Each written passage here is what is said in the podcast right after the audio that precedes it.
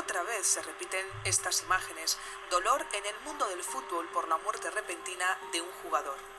Jarque se encontraba descansando mientras Puerta fue o Serginho estaban en situación de máximo esfuerzo. La lista crece, pero las causas no son las mismas.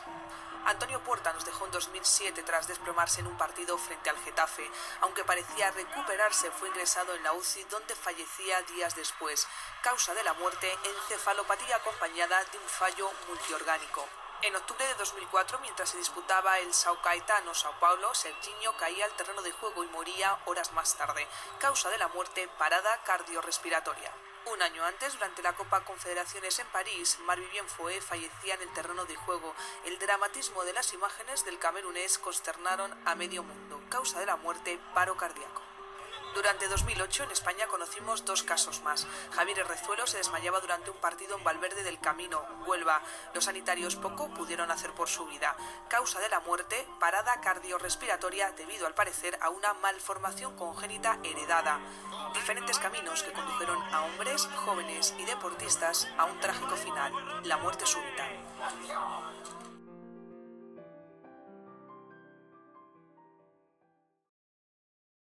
Esto que os acabo de poner es un fragmento de RTVE, Radio Televisión Española, en el que habla brevemente del concepto de muerte súbita en el fútbol.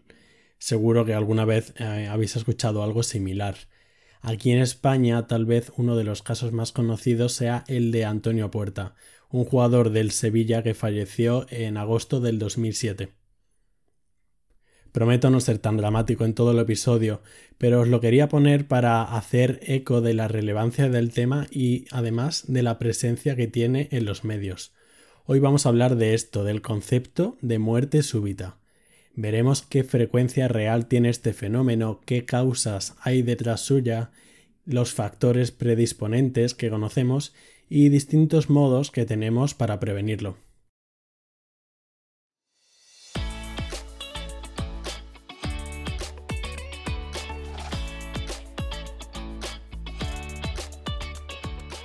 Hola a todos, bienvenidos a Entiende tu salud, un podcast en el que hablamos de medicina y de temas sanitarios de forma sencilla. Mi nombre es Gonzalo Vaquero y si queréis contactarme me podéis encontrar en la web entiendetusalud.es, en las redes sociales arroba entiendetusalud y en el correo electrónico entiendetusalud.gmail.com. El concepto de muerte súbita está casi totalmente ligado al concepto de muerte súbita cardíaca, por los mecanismos que subyacen a todo el proceso y que la mayoría de muertes súbitas tiene su origen en el corazón, y que explicaremos a lo largo de este episodio. De hecho, la muerte cardíaca súbita es una de las causas de muerte más frecuentes en todo el mundo, especialmente en jóvenes. Se calcula que cada año en Europa fallecen unas 350.000 personas de forma inesperada. Vale, pero ¿cómo definimos a este proceso? El concepto de muerte súbita e inesperada, la verdad que es bastante general. Se entiende como aquella muerte que ocurre de forma repentina en una persona que previamente tenía una aparente salud, o después de un breve espacio de tiempo con síntomas. Podría decirse que es aquella que acontece en la primera hora de evolución desde que aparecen los síntomas de la enfermedad. Ese es más o menos el consenso, un máximo de una hora, y casi siempre va asociado a una parada cardiorrespiratoria. Aproximadamente el 90% de los casos son de origen cardíaco. Con esta definición imperfecta se ponen de manifiesto al menos dos aspectos relevantes. El primero es que se trata, en la mayor parte de casos, de una enfermedad cuyas manifestaciones son de inicio brusco, aunque bien puede ser la reagudización de un problema crónico, y muchas de las veces desconocida por el enfermo. El otro aspecto que queda patente es la necesidad de actuar con rapidez, para realizar cualquier tipo de maniobra de reanimación como la reanimación cardiopulmonar o de rescate de estos enfermos, porque la muerte es inminente. ¿Qué epidemiología tiene la muerte cardíaca súbita?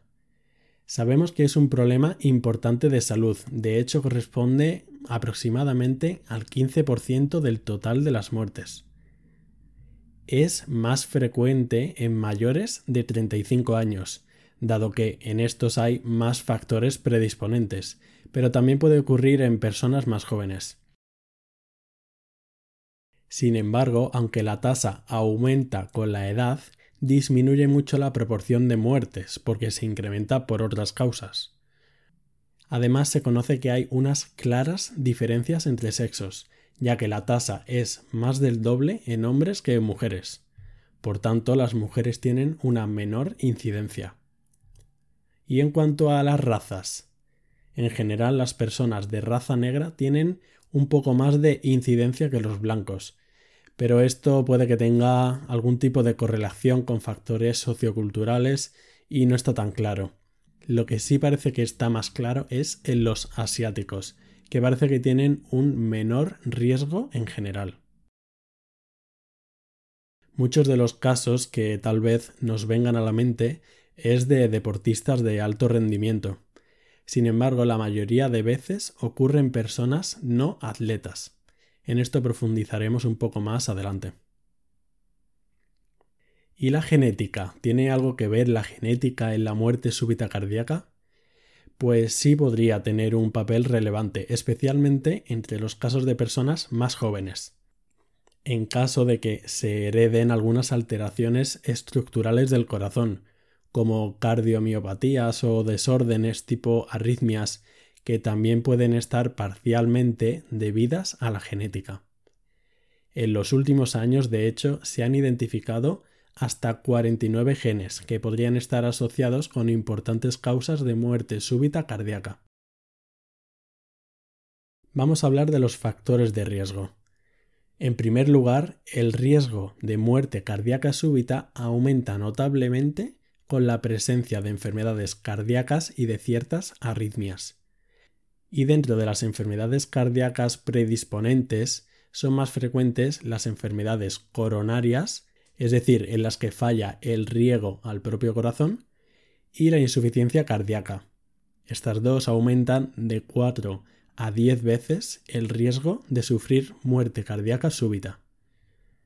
Por tanto, como factores de riesgo, podríamos decir los mismos que para la insuficiencia cardíaca y para la enfermedad coronaria, como puede ser la hipertensión, la diabetes, la hipercolesterolemia, la obesidad y el tabaquismo. La hipertrofia del ventrículo izquierdo, es decir, el ensanchamiento de nuestro ventrículo izquierdo, también parece ser un factor de riesgo importante, lo cual puede estar provocado por diversos procesos. Otros factores como la apnea obstructiva del sueño o incluso las convulsiones por distintos trastornos como los que pueden ocurrir en la epilepsia también se vinculan con un mayor riesgo de muerte cardíaca súbita. Aquí, en la apnea y en las convulsiones, el mecanismo subyacente no está tan claro, pero podría deberse por una menor cantidad de oxígeno en sangre, es decir, por una hipoxia. ¿Y qué factores precipitantes hay? Hay que decir que el concepto de factores precipitantes es diferente que el de factores de riesgo. Los precipitantes como tal serían aquellos que provoquen en un momento concreto que se dé una parada cardíaca súbita. Es más brusco que los factores de riesgo. La muerte cardíaca súbita ocurre con más frecuencia en ciertos momentos, en ciertas ubicaciones y asociado a ciertas actividades. De hecho, hay variaciones circadianas, es decir, diferencias a lo largo del día.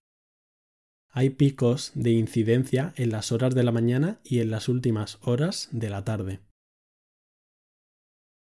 También hay incluso variabilidad estacional pudiendo estar relacionado con la temperatura y con la exposición a la luz, siendo más alto en invierno en el hemisferio norte y en verano en el sur. También hay un pico durante los desastres naturales como los terremotos y también en ataques terroristas. Por otro lado, las tasas tienden a ser más altas en las áreas urbanas y también cerca de las carreteras principales. También hay más riesgo durante o poco después de terminar algún episodio de esfuerzo vigoroso, y parece que los varones, como decíamos, son más susceptibles.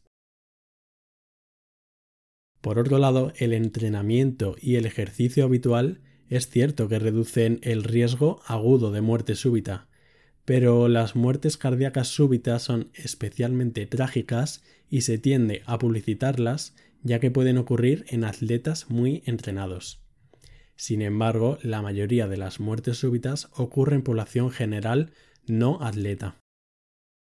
Como veis, aquí hay una cierta contradicción. A pesar de los efectos positivos indudables de la actividad física, casos de muerte súbita ocurren de forma repetida en deportistas que están realizando su deporte.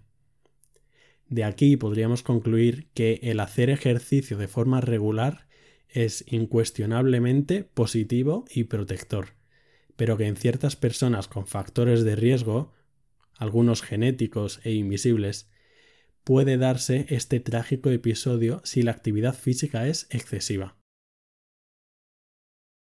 Por tanto, parece necesario el hacer pruebas físicas y chequeos como electrocardiogramas a atletas de forma rutinaria. En general, parece que el factor precipitante común más frecuente sea el tono autónomo elevado. El tono autónomo elevado se refiere a un cierto estado de estrés del organismo. Esto lo que puede favorecer es que se promueva que le llegue menos sangre al corazón y que se favorezca la aparición de arritmias el estrés es considerado un factor de riesgo para la muerte súbita, tanto el estrés físico como el psicológico. De hecho, otras situaciones de estrés psicológico pueden incluir la muerte de un ser querido, los problemas económicos, los crímenes, estar envuelto en un accidente de tráfico o incluso la visita a médicos, destacando los dentistas. En este sentido, incluso se puede incluir el conocido síndrome del corazón roto o síndrome Takotsubo, descrito en Japón en los años 90. El síndrome del corazón roto ocurre en el 85% de los casos reportados en mujeres postmenopáusicas, ante algún estrés emocional o físico repentino e inesperado, o un divorcio o una noticia en concreto, causando una liberación excesiva de adrenalina, que puede dañar temporalmente al corazón de algunas personas, e incluso producir la muerte, claro, pero el pronóstico es generalmente benigno. La clínica del síndrome del corazón roto sería muy similar a la del infarto de miocardio, el infarto de corazón. Pero en el síndrome del corazón roto no hay ninguna obstrucción de las arterias que llevan sangre al corazón. Como digo, es un proceso generalmente benigno el consumo excesivo de alcohol, más o menos más de tres cervezas al día, parece claro también que eleva el riesgo de este proceso, de la muerte súbita cardíaca. Otros factores precipitantes que, aunque no tan frecuentes, sí pueden ocurrir y tenemos que tener en cuenta, está compuesto por las miocardiopatías y las arritmias producidas por drogas y por tóxicos. Algunas de estas sustancias son la digoxina, que es un fármaco usado en pacientes con problemas del corazón, y también drogas ilegales como la cocaína y las anfetaminas. También el MDMA, o más conocido como éxtasis, que es una droga sintética que tiene características de estimulantes como la cocaína y de alucinógenos como el LSD.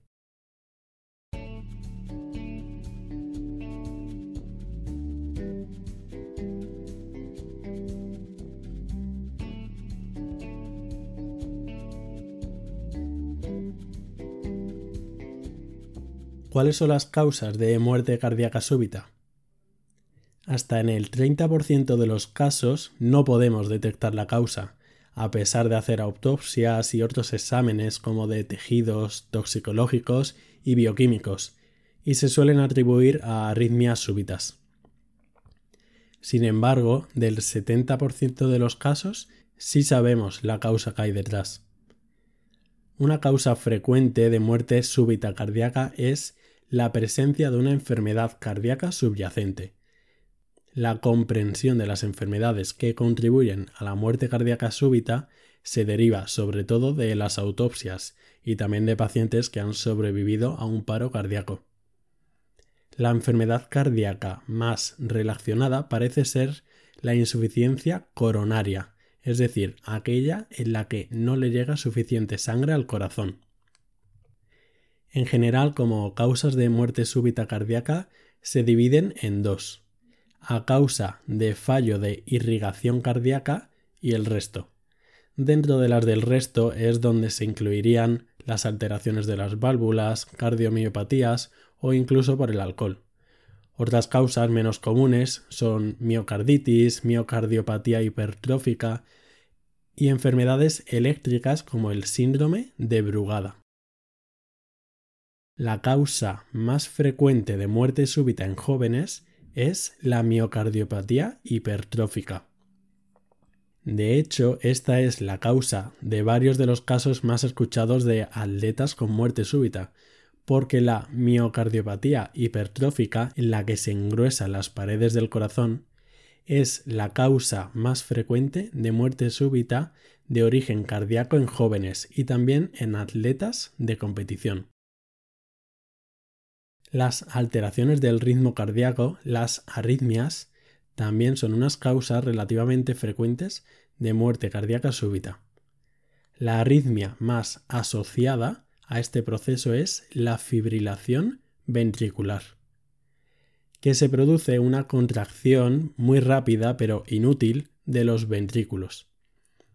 La fibrilación ventricular es una arritmia que se conoce como arritmia maligna con un potencial muy dañino.